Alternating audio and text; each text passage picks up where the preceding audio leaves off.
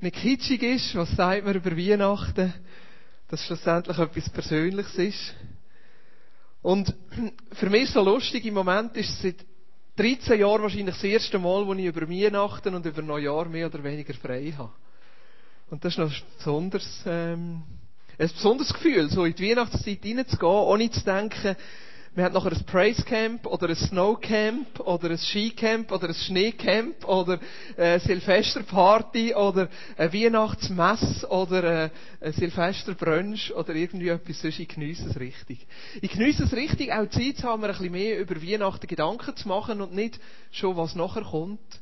Und ich hoffe eigentlich, dass dir auch so geht, dass die Tage jetzt ein bisschen ruhiger angehen Also gerade für alle Lehrer ist es natürlich wunderbar, die haben jetzt schon Ferien. Und wir sind, glaube ich, am 4. Januar wieder in Stollen. Oder in Klassenraum, oder wie sagt man dem? mein Ziel war es, heute Abend den Computer runterzufahren und den mal frei zu machen bis im Januar. Das wird mir fast gelingen. Und ich freue mich. Ich freue mich, Weihnachten einfach noch einmal zu erleben. Ohne Stress, friedlich.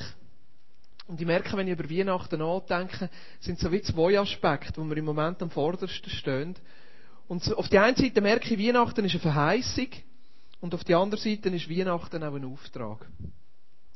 Und ich möchte über diese zwei Aspekte ein bisschen reden, weil ich glaube, sie gehören ein bisschen zusammen. Weihnachten als Verheißung und Weihnachten als Auftrag. Und um was geht es schlussendlich? Was ist der Kern von Weihnachten? Der Kern von Weihnachten ist ganz einfach, nämlich Gott, der Mensch wird. Gott, der unter uns lebt, der nöch ist, nahbar ist, erfassbar ist, erfassbar, erfahrbar wird. Und ich glaube, das ist die Verheißung von Weihnachten. Das Versprechen von Weihnachten, das Vorrecht, dass wir Weihnachten persönlich erleben, nämlich erleben, dass Gott da ist. Und nicht nur einfach allgemein mystisch da ist, sondern dass Gott da ist für mich und dass Gott da ist für dich. Und zwar in einer persönlichen Art und Weise. Das ist die Verheißung von Weihnachten. Gott wird Mensch, lebt unter uns und Gott ist da. Und was heißt das schlussendlich? Dass Gott da ist, heißt, dass seine Liebe da ist. Seine Annahme, seine Vergebung, sein Leben, sein Neuanfang, seine Hoffnung, seine Kraft. Gott ist da. Mit allem, was er ist und mit allem, was er kann. Die Verheißung von Weihnachten. Gott ist da. Und gleichzeitig, glaube ich, ist es auch ein Auftrag in dem Sinne. Gott ist da, heisst nachher auch, Gott ist für mich da und heisst schlussendlich nachher auch, ich bin für andere Menschen da, um das nachher wieder weiterzugeben. Aber nicht aus meiner eigenen Kraft heraus, sondern ich bin da für andere Menschen und zwar mit seiner Liebe. Ich bin da für andere Menschen und zwar mit seiner Kraft. Ich bin da für andere Menschen und zwar mit seiner Vergebung, seiner Annahme, seiner Hoffnung, seinem Licht, seinem Leben, seinem Frieden. Und das eine kommt aus dem anderen raus. Weihnacht ist Verheißung und Auftrag. Und der Auftrag kommt aus der Verheißung. Was heißt das? Je mehr als wir von der Verheißung erleben, umso mehr werden wir angezündet und befähigt, den Auftrag zu leben, für andere wieder Weihnachten zu sein. Je mehr als wir erleben für uns selber, dass Gott für mich da ist, in seiner Liebe, umso fähiger werden wir für andere Menschen die Liebe weiterzugeben. Umso mehr als wir selber erleben, dass Gott mir vergibt, umso mehr werden wir fähig, anderen Menschen zu vergeben. Umso mehr als wir erleben, dass Gott uns annimmt, so wie wir sind, umso mehr werden wir fähig, andere Menschen so anzunehmen, wie sie selber sind. Umso mehr als wir erleben, dass Gott da ist und meine Nöte von innen aus stellt, umso fähiger werden wir für andere Menschen da zu sein und nicht immer nur für uns selber zu schauen, sondern für andere Menschen uns können darauf einzulassen. Aber ich möchte heute Morgen vor allem über die Verheißung reden und dann zwei, drei praktische Beispiele, Lebenszeugnisse reinnehmen von dem, wie Menschen den Auftrag leben oder gelebt haben oder was so ein bisschen passiert ist in der letzten Zeit. Aber ich merke, die Verheißung nicht nur zu hören, sondern zu erleben. Wie Gott für mich da ist, ist da, was schlussendlich Weihnachten ausmacht. Und das ist nicht nur jetzt in dieser Weihnachtszeit, wo Gott das möchte, dass wir das erleben, sondern natürlich das ganze Jahr. Die Verheißung. Und wenn ich von Verheißung rede, merkst du vielleicht, da klingt etwas Alttestamentliches an. Ich mache im Moment gerade im Studium einen Kurs Einführung Altes Testament. Aber es ist eigentlich nicht wegen dem, sondern ich merke, Die Verheißungen, die wir haben im Alten Testament, geben so gute Bilder über die Verheißung, die wir mit Weihnachten persönlich jetzt dürfen erleben, dass wir unbedingt das im Alten Testament mit anschauen. Wir haben gestern Abend die Weihnachtsgeschichte gelesen, oder die Weihnachtsfeier, die wir hier hatten, mit unseren Freunden aus dem Bus und dem Park. Ich erzähle dann nachher ein bisschen drüber. Es hat super gedunkt, ganz lässigen Abend. Und dort haben wir die Weihnachtsgeschichte aus dem Neuen Testament gelesen. Aber es gibt ganz viele Weihnachtsstellen im Alten Testament, die von dieser Verheißung reden. Dem Versprechen, was Gott für uns möchte tun. Eine davon steht im Sacharja 9,9 und ich gehe so ein bisschen vom Alten Testament rückwärts. Nachher Jesaja rein, aber zuerst Sacharja 9,9. Da heißt es, juble laut, du Volk von Zion, freut euch, ihr Bewohner von Jerusalem. Seht, euer König kommt zu euch. Er ist gerecht und siegreich und doch ist er demütig und reitet auf einem Esel, ja auf dem Fohlen eines Esels, dem Jungen einer Eselin. Weihnachten ist ein Grund zum Freuen. Ein Grund zum Jubeln. Wenn wir die Weihnachtsgeschichte im Neuen Testament lesen, merken wir, dass der Himmel nicht können zurückheben, weil er sich so gefreut hat. Die Engel haben müssen auf die Erde kommen und die haben müssen losschreien. Weil sie sich so gefreut haben, ab dem, was passiert, nämlich, dass Gott Mensch wird und unter den Menschen lebt. Das ist nicht eine traurige Geschichte, sondern eine fröhliche Geschichte, weil es die riesige Verheißung ist, wo ich glaube, wo Gott selber darauf gewartet hat dürfen zum Mensch können zu kommen, die Trennung, die über tausende von Jahren bestanden hat, wo er drängt war vom Geschöpf, das er gemacht hat, wo er liebt, wo er Gemeinschaft will, wo er miteinander innen sein, jetzt endlich die Möglichkeit haben, zu nahe zu sein. Eine neue Quelle von der Gemeinschaft aufzutun, nachher schlussendlich durch sein Werk am Kreuz. Es war eine riesige Freude für den ganzen Himmel. Und an dem Weihnachtsabend oder Morgen oder Nacht oder wie auch immer, wo die Geburt war, die Engel können nicht zurückgeben. Und der ganze Himmel jubiliert und singt. Vielleicht ein bisschen schöner, als wir am zusammen singen. Vielleicht ganz so schön. Aber die Freude. Die Freude. Und da heißt es, juble laut, du Volk von Zion. Freut euch, ihr Bewohner von Jerusalem. Und wieso sollen wir uns freuen? Seht, euer König kommt zu euch. Es ist der König, der zu uns kommt. Der König. Und nicht irgendein König. Nicht irgendein ferner König, sondern unser König, der zu uns kommt. Unser König, der uns kennt. Unser König, der uns persönlich meint. Und wie kommt er? Er ist gerecht und siegreich und doch ist er demütig und reitet auf einem Esel. Unser König kommt. Die Verheißung von Weihnachten, dass der König da ist und Gerechtigkeit schafft. Er ist gerecht. Gerechtigkeit, ich glaube, im einen Sinn natürlich eben die Gerechtigkeit, die Ungerechtigkeit, die wir auf der Welt erleben, auszugleichen und am Schluss auch aufzuheben.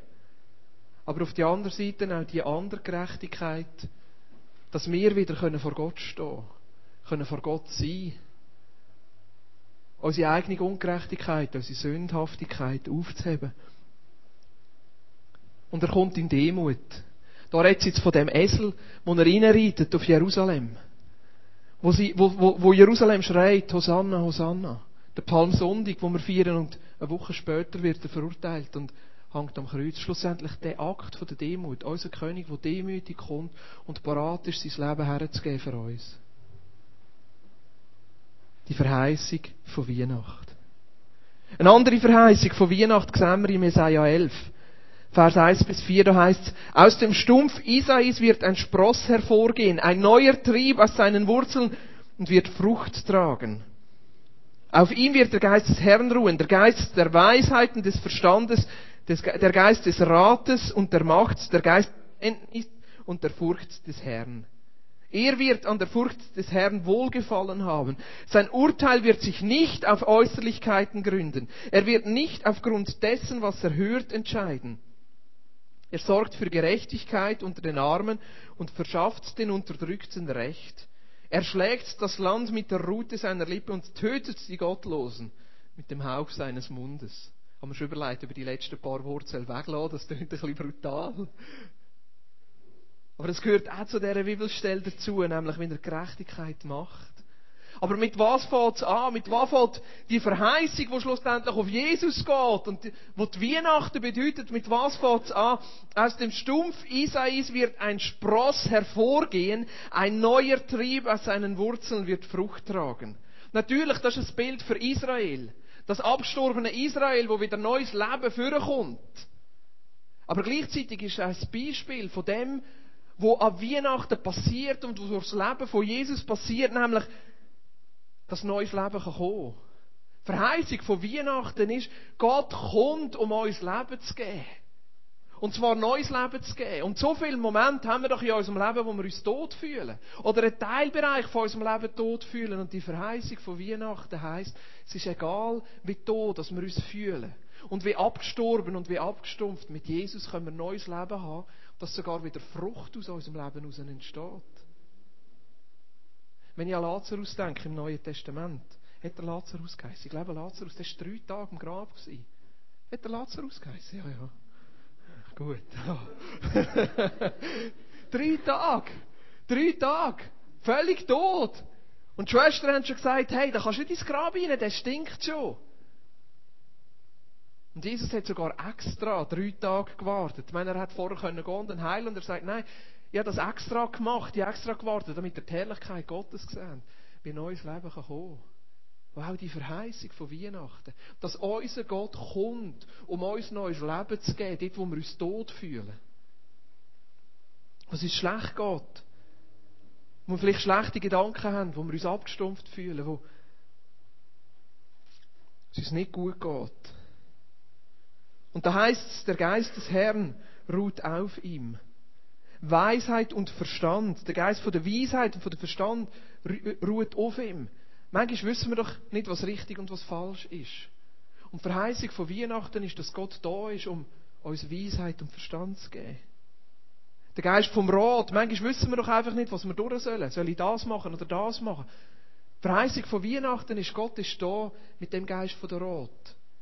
Wo uns kann innerlich Wegweisung geben, wo unser Leben soll weitergehen soll. Der Geist von der Macht. Wo auf Jesus ruht. Und die Verheißung von Weihnachten ist, Jesus ist da. Wenn wir uns innerlich leer fühlen, unfähig fühlen, machtlos fühlen, können wir uns an Jesus wenden. Und er ist da, um uns Energie zu geben, um uns Mut zu geben. Um uns innerlich zu ermutigen und zuzusprechen und zu sagen, ja, zusammen schaffen wir es. Der Geist von der Erkenntnis. Manchmal kommen wir doch einfach nicht raus. Wir checken es nicht. Wir wissen nicht, was los ist. Eine Situation, die uns einfach überfordert. Und in Jesus kann unser Herz zur Ruhe kommen. Der Geist von der Furcht vom Herrn. Die Verheißung von Weihnachten, wo sagt, Jesus ist da. Also auch mit seinem Geist von der Furcht vom Herrn, was heißt das? Das spricht von der Beziehung zu Gott. Die Art und Weise, wie wir mit Gott Kontakt haben. Manchmal fühlen wir uns doch so weit weg. Haben wir Gott nicht erlebt? Fragen wir uns, ja, bin ich denn überhaupt noch Christ? Was erlebe ich denn in meinem Leben? Und die Verheißung von Weihnachten ist, Jesus ist da. Um uns immer wieder neu die Beziehung zu Gott zu bringen. Um uns immer wieder neu den Weg aufzutun, dass wir Gott persönlich können erleben können. Weihnachten ist die Verheißung, dass Jesus da ist. Und etwas an dieser Bibelstelle gefällt mir besonders. Da heißt, sein Urteil wird sich nicht auf Äußerlichkeiten gründen. Er wird nicht aufgrund dessen, was er hört, entscheiden. Wow. Ich bin schon ziemlich lang in Aarau und das ist schon ziemlich viel angestellt. Und manchmal begegne ich Leute und nachher sagen, ah, du bist der Boris. Und dann weiss ich ja nicht ganz, meinen sie jetzt das positiv oder negativ. Und manchmal habe ich mit Leuten zu tun, die haben Vorbehalt mir gegenüber, nur aufgrund von dem, was andere ihnen über mich erzählt haben. Also die, die mich nicht kennen, ich bin kein Schlimmer. Meistens. Während die auch gesagt. Aber gleich, das ist, das ist die Herausforderung, die wir doch, du hast ja, Matthias, du zahlst den Wein am Dienstag. das ist die Herausforderung, die wir doch drinstehen. Was denken andere über mich? Wie begegnen andere mir? Was ist das Bild, das sie haben? Und Jesus macht sich nicht das Bild von dem, sondern lädt sich persönlich auf dich ein, vorbehaltslos. Und nimmt dich an, so wie du bist. Die Verheißung von Weihnachten. Immer wieder eine neue Chance zu haben. Immer wieder von vorne dürfen anzufangen. Immer wieder neu sich dürfen auf Jesus einzulassen. Und dann kommt noch die letzte Verheißung da im Vers 4, was heißt, er sorgt für Gerechtigkeit unter den Armen und verschafft den Unterdrückten Recht. Das ist auch Weihnachten. Weihnachten, dass sich Jesus auf die Welt aufgemacht hat, um Gerechtigkeit zu bringen und den armen Menschen zu dienen. Ich glaube, Gott ist ein Gott von den Armen. Und darum freut es mich besonders, dass Dani und Linette da sind. Jetzt muss ich einen Stuhl nehmen. Ich möchte schnell aufstehen, aber dürfen nachher wieder absitzen. Einfach, dass sich alle sehen. Der Dani, sehen ihr sie? Schnell winken. Hallo zusammen. ist gut. Bleibt nur, bleibt nur sitzen. Weißt du, ist ein bisschen gemütlicher. Da kann ich auch ein bisschen abhocken. Genau. Dani, du hast vor acht oder neun Jahren das DDS abgeschlossen, hier in Aarau. Vor acht Jahren. Achteinhalb, so irgendetwas. Genau. Sind wir hier angestellt? Du musst doch ein bisschen, genau, acht, vor acht Jahren. Ja, achteinhalb Jahre. Vom genau. Akzent her kommst Ursprünglich aus, ich bin im Bündnerland aufgewachsen, aber Ja. man hört es nicht mehr so. du noch ein halb. Jetzt, vor, du bist eine Zeit lang hier auch mit der Vineyard äh, dabei gewesen. Einige Leute kennen dich, sind noch freundschaftlich mit dir verbunden. Du bist nachher vor sieben Jahren oder so, glaube ich, auf Manila ja, ausgewandert. Gut sieben Jahre. Was hat dich dazu bewegt, auf Manila zu gehen? Äh, ist eine lange Geschichte, aber ich denke, was mich am meisten bewegt hat, ist einfach, wo ich vor, bevor ich dort hingegangen bin, schon mal dort bin und einfach die Leben gesehen von diesen Menschen, vor allem Kinder auf der Straße. Ähm, und mich hat einfach sehr beeindruckt die Arbeit, wo, wo Servants dort macht. Äh, Leben im Slam und Leben mit den Armen, von den Armen lernen. Ja, Servants, das ist Missionsorganisation. ja das ist echt. Missionsorganisation. Du hast mir gestern gesagt, Manila hat ungefähr 15, 13 bis 15 Millionen Einwohner. Ja. Zwischen 50 und 100'000 Kinder, die einfach auf der Straße leben. Ja. Wie, kann man, wie kann man sich das vorstellen, auf der Straße zu leben als ein Kind? Also wie, wie lebt man da? Ist natürlich ein tropisches Klima, gell? Also es wird nicht kalt, man kann schon auf der Straße schlafen. Es gibt natürlich Strassenkinder in verschiedenen Graden, also solche Kinder, die, die zum Teil Islam wohnen, noch in die Schule gehen, aber einen grossen Teil von ihrer Zeit auf der Straße verbringen mit Verkaufen. Das ist eigentlich so das Einstiegslevel von Strassenkind, wo dann natürlich, wenn sie Teenager werden, in der Straße rumhängen und, und, und so weiter. Solche Kinder, die von Strassenfamilie selber, also wo die Familie selber auf der Straße, auf einem Stock Karton schlaft, am Straßenrand und, und sie Kinder sind von solchen Familien. Und es gibt auch Kinder, die dann völlig auf sich selber gestellt sind eigentlich. Und meistens, wenn sie ein bisschen älter werden, 12, 13, 14, 15, nicht mehr mit im Kontext für ihre Familie leben und sich selber durchschlagen auf der Straße. Jetzt, wie, wie können ihr Weihnachten leben mit diesen Menschen? Was, wie bringen ihr ihnen Hoffnung, Licht? Wie sind ihr für sie da? Ich denke, das Wichtigste sind Beziehungen. Das Wichtigste ist, also so wie wir angefangen haben mit dieser Arbeit, ist einfach auf die Straße gehen und Zeit verbringen mit diesen Kindern, umhängen, mit diesen Familien, ihre Lebensgeschichten kennenlernen. Nicht nur einfach Programm machen und Programm bringen. Für uns ist sehr wichtig, dass wir mit den Leuten leben. Also wir, haben auch, wir leben auch sonst mehr oder weniger mit den Armen zusammen in den Slums und so weiter und versuchen so ähm, ein Stück weit das Modell von Jesus selber zu leben, so gut wie wir können. Ihnen Freund zu werden, ihnen Mensch zu werden äh, und auch von ihnen zu lernen, was ihre Lebensansichten sind, was ihre Probleme sind. Nicht einfach zu kommen mit etwas, mit einer Lösung für ihre Probleme. Ja, und ich denke, das ist, das ist für mich etwas sehr Wichtiges, diesen Menschen, den Armen, den Kindern, der Straßenfamilie, Würde zu geben, dass sie, dass sie Menschen sind, dass sie es wert sind, dass man mit ihnen eine Beziehung hat, dass man mit ihnen Zeit verbringt. Und nicht einfach nur äh, irgendein Charity-Programm durchlässt und, und äh, ihnen gibt, was sie brauchen, so quasi äh, finanziell oder was auch immer. Und wie sieht das ganz praktisch aus? Äh, es sind natürlich verschiedene Programme entstanden bei uns äh, in den letzten Jahren, wo wir versuchen eigentlich innerhalb von einer so einer Innerseite von Manila äh, zu leben. Also wir sind dort hingezogen mit einem Team. Wir haben mittlerweile verschiedene Zentren, das Drop-In-Zentrum, so ein Auffangzentrum für Strassenkinder.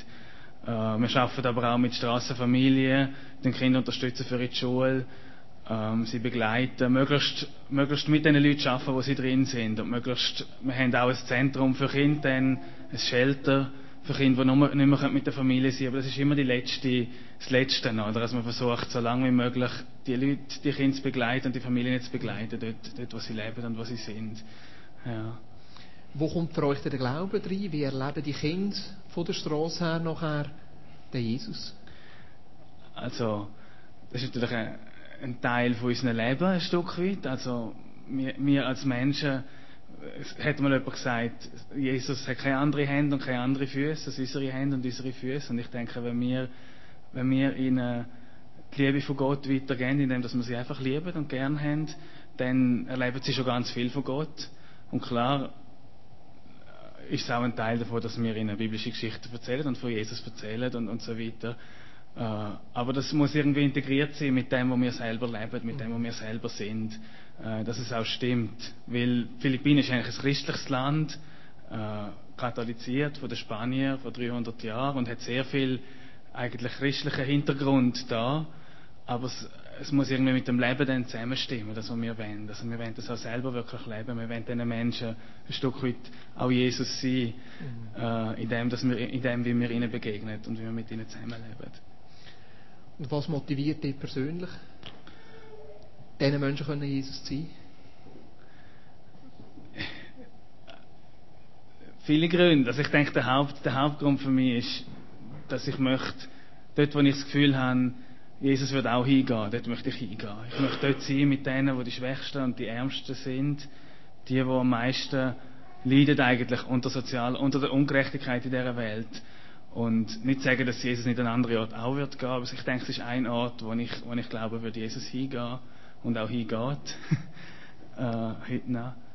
Und, und das motiviert mich, irgendwo, ja, einen Unterschied zu machen in ihrem Leben. Nicht aus, mein, nicht aus meiner eigenen Kraft, sondern, sondern mit dem, dass, dass Jesus durch uns lebt und, und in uns lebt. Ja.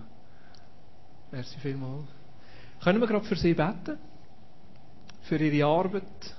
Unter den Strassenkind? Haben ihr vielleicht gerade noch ein spezielles Anliegen? Ähm, Im Moment, wo wir dafür also, können beten Sicher ein Anliegen ist jetzt die Zeit, wo wir weg sind, obwohl wir super Mitarbeiter haben, obwohl alles super läuft. Es ist halt auch Weihnachtszeit in den Philippinen. Äh, sind ein Haufen Sachen los. Ähm, nicht nur eine Activities, sondern auch die Weihnachten sind sehr laut und sehr viel. Und für die Kinder, die wir haben, ist es immer so ein Moment, wo sie zurückgezogen sind. Also zum Beispiel die Kinder, die im Shelter sind, zurückgezogen sind auf die Straße zurückgezogen sind dorthin, wo, wo ein Haufen Abenteuer ist, auch Neujahr natürlich. Und dann, das ist, das ist vielleicht etwas. Äh, und ich denke einfach, einfach Bewahrung jetzt für die Zeit. Mhm. Äh, für unsere Mitarbeiter auch. Mhm. Weisheit und Kraft. Und es ist wirklich eine Arbeit, die sehr viel äh, Energie braucht, sehr viel Liebe braucht, sehr viel Kraft mhm. braucht, wo Leute gerne ausbrennen drin. Ja. ja. Ist gut. Nehmen wir uns doch einfach eine Minute und für sie beten, jeder für sich am Platz. Für das Jesus erleben und praktisch weitergeben.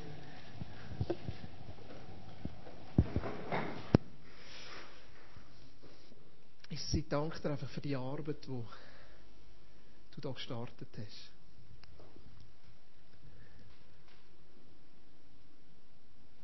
Ich danke dir, dass du durch den Dani, durch die Linette, durch die zwölf Mitarbeiter, die mit ihnen arbeiten, einfach deine Hoffnung, deine Weihnachten, dein Heil, dein Frieden, deine Gerechtigkeit, deine Hilfe reinbringst. Jesus, du bist durch See, Hand und Füße, du bist durch See, Liebe und Annahme, du bist durch See, Hoffnung und Unterstützung. Und Jesus, ich bitte die Frieden einzeln finden, dass sie einfach den in euer Leben bei dir können aufdanken bei dir immer wieder neue Inspiration, Kraft, Liebe, Annahme finden und das einfach können weitergeben Und ich bitte dich, dass du ihnen Gunst gibst und Weisheit gibst, für all die Kinder, die sie mit ihnen arbeiten und für all die Kinder, die sie noch werden mit ihnen arbeiten, dass du dein Reich hineinbricht. Heilig hineinbricht, Ganzheit hineinbricht, Hoffnung hineinbricht.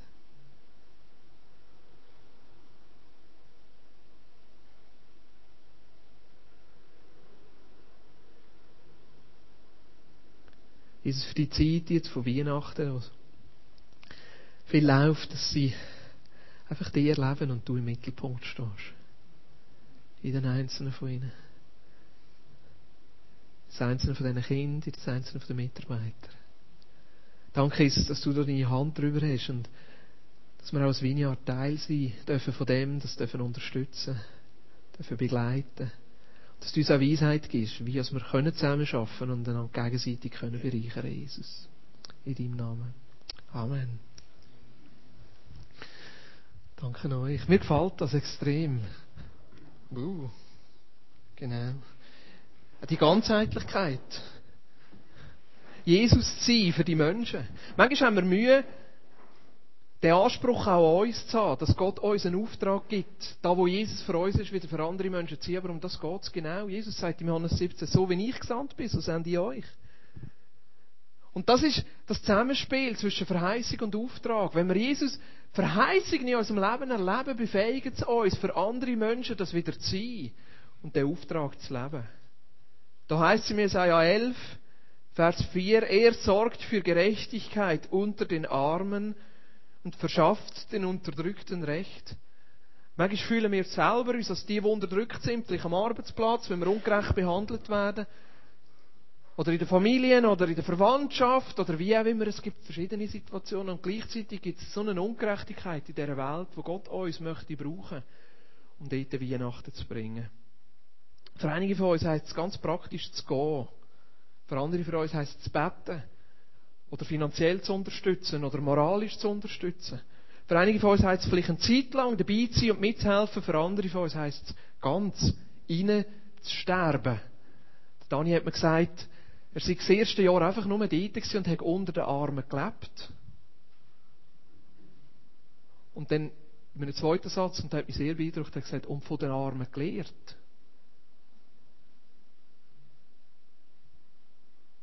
Und das ist eine Dimension, glaube ich, die wir manchmal gar nicht so kennen. Gott unter den Armen, wo uns etwas lehren, was es heisst, einfach zu leben.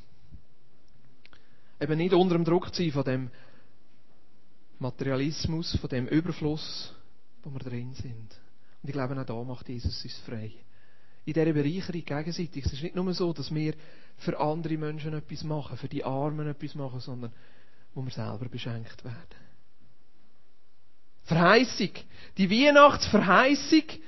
Jesaja 9, Vers 1 bis 6. Achtung, das ist ein bisschen längere Bibelstelle. Hat nicht einmal auf einer Folie Platz gehabt, wir müssen den umblättern. Da heißt es denn, das Volk, das in der Dunkelheit lebt, sieht ein helles Licht. Und über den Menschen in einem vom Tode überschatteten Land strahlt ein heller Schein. Du vermehrst das Volk und schenkst ihm große Freude. Es freut sich über dich wie ein Volk zur Erntezeit, wie jubelnde Menschen, die Beute unter sich aufteilen. Denn wie am Tage Midians zerbricht Gott das Joch, das sein Volk drückte, und den Stock auf seinem Nacken, die Peitsche seines Treibers.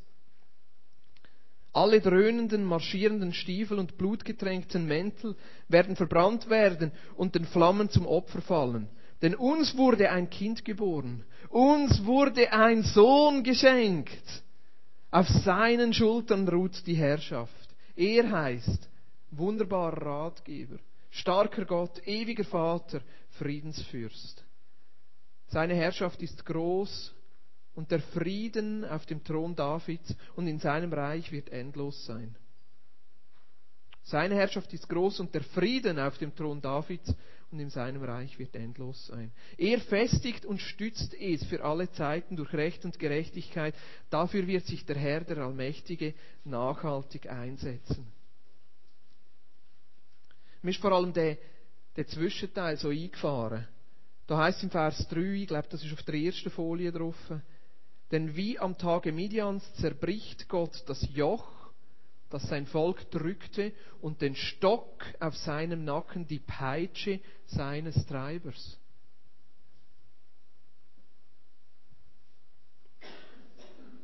Mir ist das eingefahren, als ich das gelesen habe. Der Stock und die Peitsche von dem Treiber. Und mir ist bewusst worden, wie manchmal als ich in meinem Leben getrieben bin. Getrieben bin oder angetrieben bin oder übertrieben bin oder wie auch immer es nachher nennen unter Druck bin von den Ansprüchen, wo da das ganze Jahr und dann manchmal sogar an Weihnachten auf mich reinprasseln, unter Druck bin von den Ansprüchen vom Leben, von der Job, vom Job, was ich alles muss erledigen und wie ich müsste sein. Von der Familie. Ein guter Mann zu sein, ein guter Vater zu sein. Immer schön rum zu sein. Von den Freunden. Zeit zu haben, da zu sein. Von der Gesellschaft. Verantwortungsvoll zu sein. Aber was ich gemerkt habe, eigentlich, der stärkste Druck mache ich mir meistens selber. Perfekt sein. Ein guter Christ sein. Alles richtig zu machen.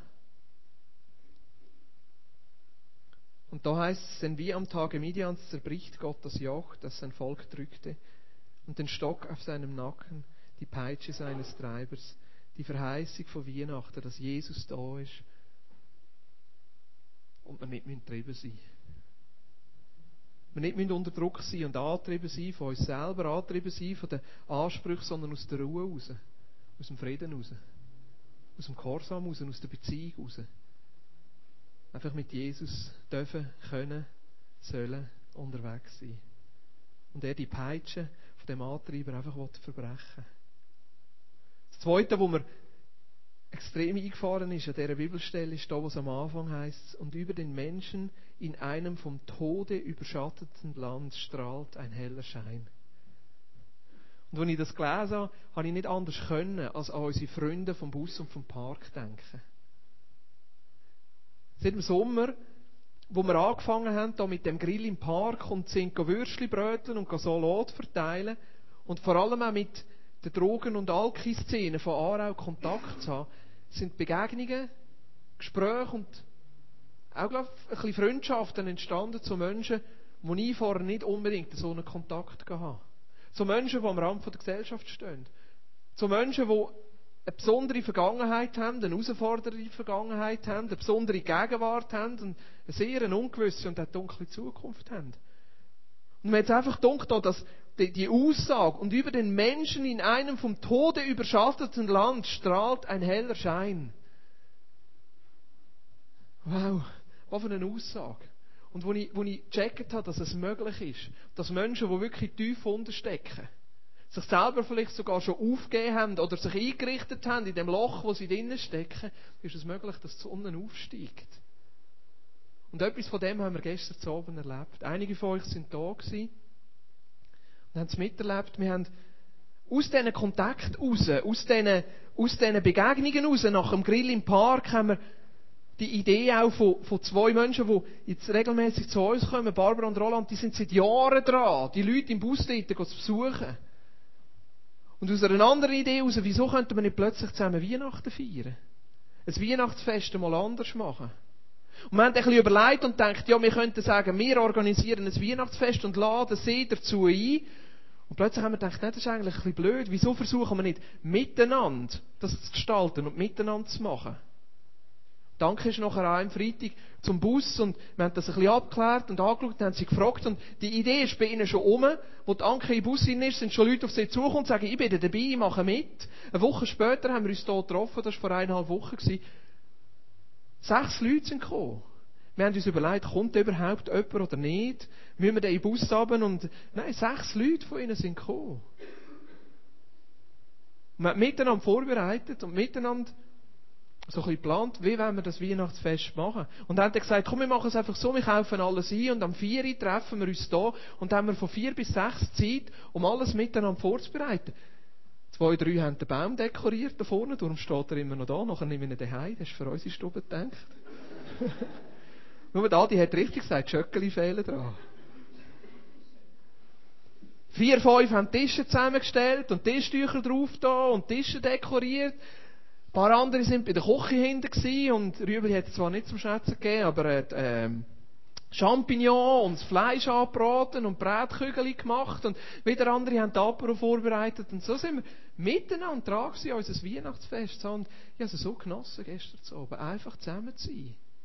Nicht ein Programm, klar, wir haben noch ein bisschen gesungen und ich habe etwas über Weihnachten erzählt, aber viel mehr einfach zusammen sein und Gemeinschaft miteinander haben. Und da sind so viele schöne Begegnungen entstanden. Ich bin richtig beglückt nachher heim. Weil ich gemerkt habe, das ist etwas von dieser Verheißung von Weihnachten. Und über den Menschen in einem vom Tode überschatteten Land strahlt ein heller Schein. Und wie wünschen wir das, dass so Menschen frei werden?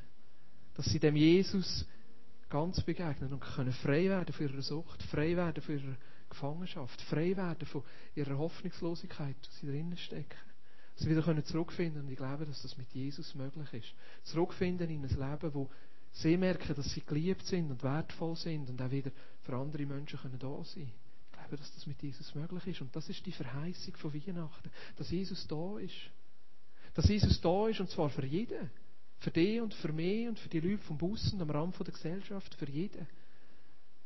Der eine, wo, wo wir mit dem am Tisch gesessen sind, hat erzählt, wie er ein paar Jahre lang im, im Wald gelebt hat und von seinen zwei Suizidversuchen, die er hinter sich hat. Und wenn er, wenn er merkt, dass er dass das wahrscheinlich einen noch nicht gehen und dass noch etwas dran ist. Und die sagen, ja, das ist das Licht, das über dem Menschen aufstrahlen soll. Reich Gottes, so sichtbar wird.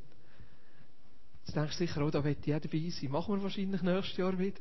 Werden auch nächstes Jahr wieder in den Park gehen, gehen grillieren. Wir haben gedacht, das ist eine super Sache. Wir haben gedacht, dass wir nächstes Jahr vielleicht noch einen Schritt weiter gehen und nicht nur einen Grill im Park machen. Das ist eine super Idee. Sondern Killen im Park. Wieso nicht der Gottesdienst steht mit diesen Menschen? Wir sind gespannt, ob wir Bewilligung bekommen, aber wir können ja dafür beten. Und nachher heißt es im nächsten Vers, im Vers 2, du vermehrst das Volk und schenkst ihm große Freude. Es freut sich über dich wie ein Volk zur Erntezeit, wie jubelnde Menschen die Beute unter sich aufteilen. Wo ich diesen Vers gelesen habe, ich müssen an die Spielzeugtauschbörse denken. Jetzt gehe ich da hinten zu der Ricarda, eine den Initiantinnen von der Spielzeugtauschbörse. Musst du uns unbedingt erzählen. Zuerst einmal, Ricarda, wie ist die Idee entstanden und was ist genau da die Spielzeugtauschbörse? Also die Idee ist entstanden, ich hatte eine Begegnung mit Frau aus dem Quartier und die hat mir sehr offen erzählt von ihrer Not, wo sie als Familie drinnen stehen, wegen der Wirtschaftskrise. Sie sind gerade so eine Familie, die zwischen Steuer und Bank kriegen, vom Sozialsystem her, Schweiz.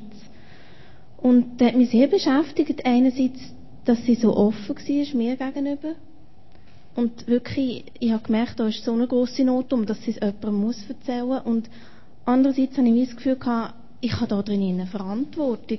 Ihr gegenüber auch aber auch irgendwie hat es mir etwas aufgezeigt, wo wir vielleicht als Kirchen auch eine Verantwortung drin haben. Da ist wirklich, die Wirtschaftskrise hat gewisse Leute getroffen und die sind gerade in unserer Nachbarschaft auch. Und da habe ich gedacht, ja, ich will da wirklich etwas machen. Und das ist die Idee durch meinen Kopf durchgegangen, dass ich eine Spielzeugbörse anbieten habe nicht recht gewusst, wie und wo, haben auch der Corinna angerufen und sie hat gesagt, ja, das sei super, Leute im Boris haben. Sprich es auch noch mit ihm, da finden wir etwas, da habe ich, habe ich dir das gesagt. Du hast auch gesagt, mal, fändest du gut? Und dann bin ich ins Internet gegoogelt, habe geschaut, was gibt es für Möglichkeiten, für Varianten und bin zu Basel auf die Spielzeugtauschaktion gestoßen und habe gewusst, das ist es. Ja, also so ist es ein bisschen entstanden. Und sag doch noch einmal kurz im Überblick, wie hat es funktioniert? Also wie ist die Spielzeugtauschbörse nachher ganz konkret mhm. abgelaufen?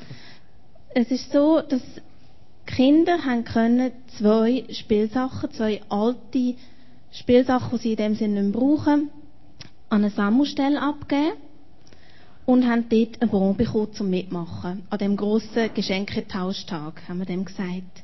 Und an dem Tag selber haben wir, hat sich die etliche Spielsachen natürlich angesammelt haben die Kinder ein Spielzeug für sich wieder neu aussuchen Und das andere Spielzeug haben wir verschenkt an ein benachteiligtes Kind. Und das ist über Caritas Aarau gegangen. Dort haben wir Bons abgegeben und die haben das den Familien, wo sie wissen, dass die in einer Notlage sind, weitergegeben. Und die sind dann auch hierher gekommen und haben teilgenommen an dieser Geschenketauschaktion. Wie viele Bons sind das über Caritas? So circa 20 bis 25 Bons. Aber wir haben jetzt auch noch sehr viel Spielzeugführung und da werden wir einfach die Spielzeuge dann auch noch Caritas bringen und wir haben auch Babyspielzeuge und die werden ich an die Schweizer Hilfe für Mutter und Kind weiterleiten. Ja, Ja. So die Spielzeuge weitergehen. Ich war selber da gewesen am Mittwoch. Es hat da einen langen Tisch gegeben mit allen lässigen Spielsachen drauf und um zwei sind jenes die Kinder und die Familie da gewesen. Und hat das super organisiert. Es hat nur fünf Kinder auf eine Schiene dürfen, nicht, dass es noch Schlägereien gibt Ja. und die besten Sachen. Erzähl ein bisschen von Erlebnissen, von Begegnungen, die du an diesem Tag. Also es- für mich war das Schönste, gewesen, dass wirklich Begegnungen entstanden sind. Das war auch mein Wunsch, dass nicht einfach darum geht, das Geschenk holen und wieder gehen. Darum haben wir auch die Kaffee-Ecke bewusst eingerichtet, dass wir Zeit haben, diesen Leuten zu begegnen, ins Gespräch kommen mit diesen Menschen. Und da sind wirklich ganz interessante Gespräche entstanden. Zum Beispiel ist eine Frau, die hat einfach Schildchen gesehen und hat, hat sich informieren, was wir da machen, ist runtergekommen. Und das ist lustig, die kenne ich schon von früher.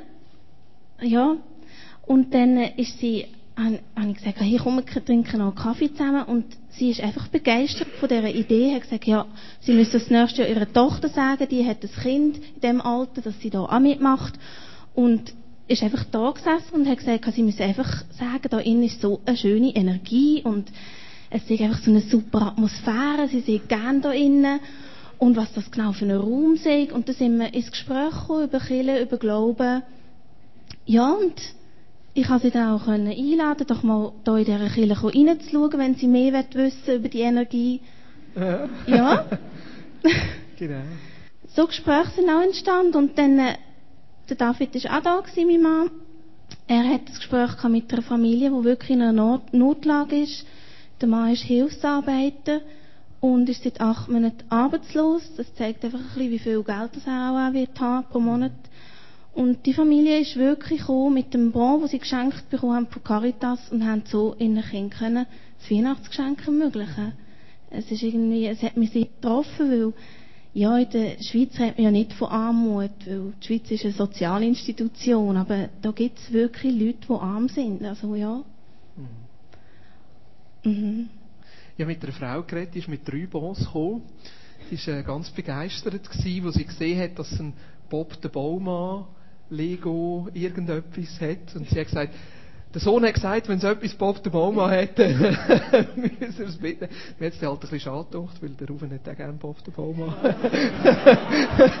aber ich gedacht, ich kann ja das nicht äh, zuerst. Aber um, was würdest du sagen, das Fazit? Ich habe sehr viele leuchtende Kinderaugen gesehen. Ich habe irgendwo nie gedacht, die Kinder, die, die sagen jetzt, ja, das Spielzeug, das wollte ich nicht, sondern es ist immer sehr, sehr grosse Freude gewesen, einfach so bei dem, bei dem Geschenk aussuchen, oder? Ja, mhm, das war wirklich viel Freude. Gewesen.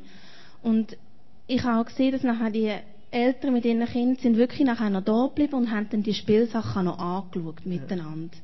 Und geschaut, was haben sie denn da genau ausgesucht, sich Zeit genommen mit diesen Kindern. Ja. Und viele, viele haben einfach schon am Anfang gesagt, hey, super Idee, macht das wieder. Jetzt weiss ich endlich, wo ich meine Spielsachen hinbringen kann. Hat auch eine Frau gesagt, die scheinbar im Esterkoben all die Spielsachen lagert, die sie nicht mehr brauchen. Und nicht weiss, wo hin damit. Und es nicht einfach irgendjemandem weggehen, sondern dort hin, wo sie weiss, was hinkommt. Ja. Genau. Merci vielmals.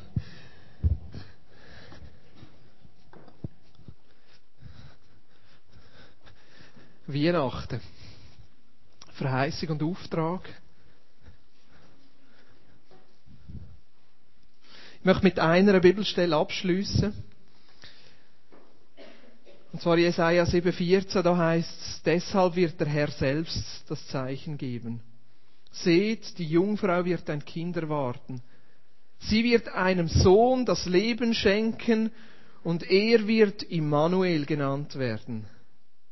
Das heißt, Gott ist mit uns. Immanuel, Gott ist mit uns. Wir haben drei Erlebnisse, Begegnungen gehört vom Dani und der Linette, von Manila, von Ricarda, Spielzeugtauschbörse von gestern zu Abend. Es sind jetzt einfach drei Projekte, aber gleichzeitig auch drei Lebensstile. Es muss nicht immer so sein. Es muss nicht immer im Grossen sein, sondern es kann im Kleinen sein, wo wir jemandem Liebe geben, jemandem Annahme geben, in der Familie oder in der Verwandtschaft. Ich will da nicht einen Druck aufbauen und sagen, jeder muss das so machen. Und gleichzeitig ist es auch schön zu sehen, was wir miteinander können machen und wo wir miteinander für andere Menschen können, die Liebe, die Gott uns selber gibt, einfach ganz praktisch weitergeben. Und gleich kommt es immer wieder zurück auf die Verheißung, wo ich glaube, wo wir zuerst selber für uns dürfen erleben. Gott ist mit uns. Weihnachten heisst, Gott ist da. Und schau, es gibt keinen Moment, wo du allein sein musst. Weil er ist Immanuel. Gott ist da. Weihnachten ist passiert. Und passiert gleichzeitig jeden Tag. Dass Jesus da sein. Bei dir, persönlich. Es gibt keinen Moment, wo du dich musst hilflos fühlen Wieso? Weil Immanuel da ist. Er ist da, um dir Hilfe zu sein. Es gibt keinen Moment, wo du dich musst abgelehnt fühlen. Und natürlich gibt es Momente, wo wir uns selber ablehnen oder andere Menschen uns ablehnen. Und da ist die Verheißung, dass Jesus da ist, als Immanuel, um uns anzunehmen. Es gibt Momente, wo wir uns schlecht fühlen, uns als Versager fühlen. Und genau für diesen Moment ist die Verheißung da, Immanuel, Gott ist da. Und er uns einfach zeigen dass er uns gerne hat und annimmt. Es gibt Momente, wo wir uns minderwertig fühlen. Und in das hinein ist die Verheißung von Weihnachten. Gott ist da. Um uns Wert zu geben. Um uns aufzurichten. Um uns zu sagen, du bist mein Kind. Und ich nehme dich an. Und ich will, dass wir jetzt einfach eine Zeit machen, wo wir einfach vor Gott kommen und ihn anbeten und einfach Raum geben. Vielleicht bist du da und du sagst, hey, ich möchte, ich möchte Emanuel neu in mein Leben einladen. Ich möchte neu, dass das für mich Wirklichkeit wird. Jesus, wo da ist, mein persönliches Weihnachten. Kannst einfach dein Herz auftun. Vielleicht bist du auch da, wo du merkst, hey, es gibt einen Aspekt von dem, was wir jetzt gehört haben, den ich besonders erleben will. Vielleicht fühlst du dich unter Druck. Vielleicht fühlst du dich getrieben. Vielleicht fühlst du dich im Unfrieden oder ungerecht behandelt. Vielleicht fühlst du dich schlecht. Kannst einfach schnell jemanden nebendran, wenn du dich traust, aber ich glaube, so frei sind immer schnell antippen und sagen, hey, bete doch für mich. Bete doch für mich, dass der Immanuel, der Gott ist mit uns, der Gott ist da jetzt ganz praktisch in meinem Leben sichtbar wird. Vielleicht bist du einfach nur da und sagst, hey, es ist so gut, dass ich Weihnachten habe dürfen erleben und ich weiss, ja, Gott ist da. Dann nehmen wir uns doch einfach Zeit, ihn anzubeten und ihm Danke zu sagen. Für die Verheißung. Für die Verheißung, dass Gott da ist. Stehen wir noch miteinander auf.